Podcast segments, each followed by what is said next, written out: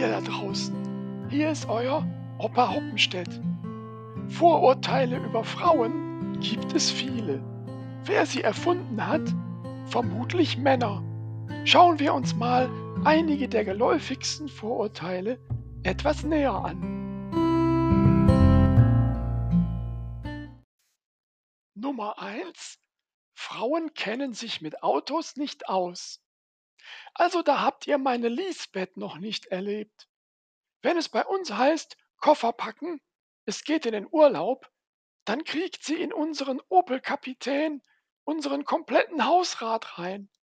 Mit dem, was ich da einpacke, kämen wir nicht mal bis zur ersten Raststätte.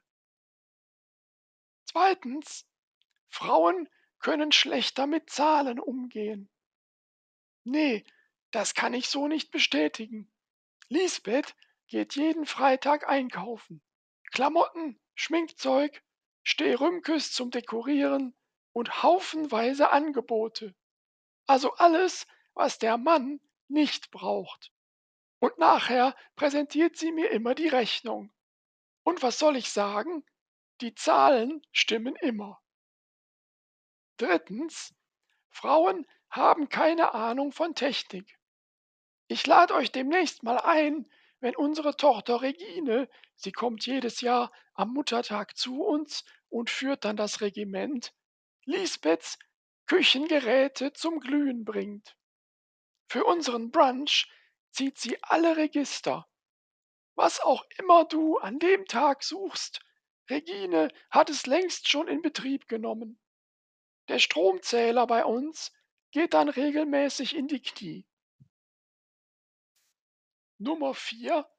Frauen brauchen Ewigkeiten im Bad. Ja, das ist so. Also Lisbeth und ich sind oft gemeinsam im Bad.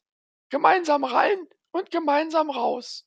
Aber während ich mir nur die Haare wasche, hat sie komplett geduscht, die Haare gestylt und sich nach allen Regeln der Kunst geschminkt. Also Frauen im Bad heißt viel Zeit, aber hoher Ertrag. Fünftens. Frauen müssen immer Recht haben. Frauen sind kommunikative Schwergewichte. Wir Männer dagegen bringen hier höchstens Papiergewicht auf die Waage. Solange Frauen nicht Recht haben, ist ihre Kommunikation gestört. Und Frauen, die nicht ungehemmt kommunizieren können, puh, nee, das wollen wir Männer uns nicht vorstellen. Also geben wir ihnen recht, dann können wir in Ruhe weiter Fußball gucken. Nummer 6. Frauen reden viel. Wenn ich auf Lisbeths Frage, wie war dein Tag, pflichtgemäß antworte, heute war ein schöner Tag, antwortet sie umgekehrt zwar auch in einem Satz, aber in dem steckt so viel drin wie in der kompletten Brockhaus-Enzyklopädie. Und am Ende ist die Frau glücklich, denn sie ist alles losgeworden. Und der Mann schier verzweifelt, denn der fragt sich, ja, was wollte sie mir denn damit jetzt eigentlich sagen? Zum Schluss noch eine kleine Anekdote. Und dies ist wirklich so passiert. Unterhalten sich zwei ältere Damen, die beide ihre Männer überlebt haben. Sagt die eine, also mein Mann, der wäre allein nicht zurechtgekommen.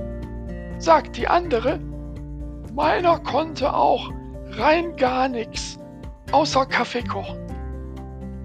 Und Neues von mir, nächsten Freitag um vier.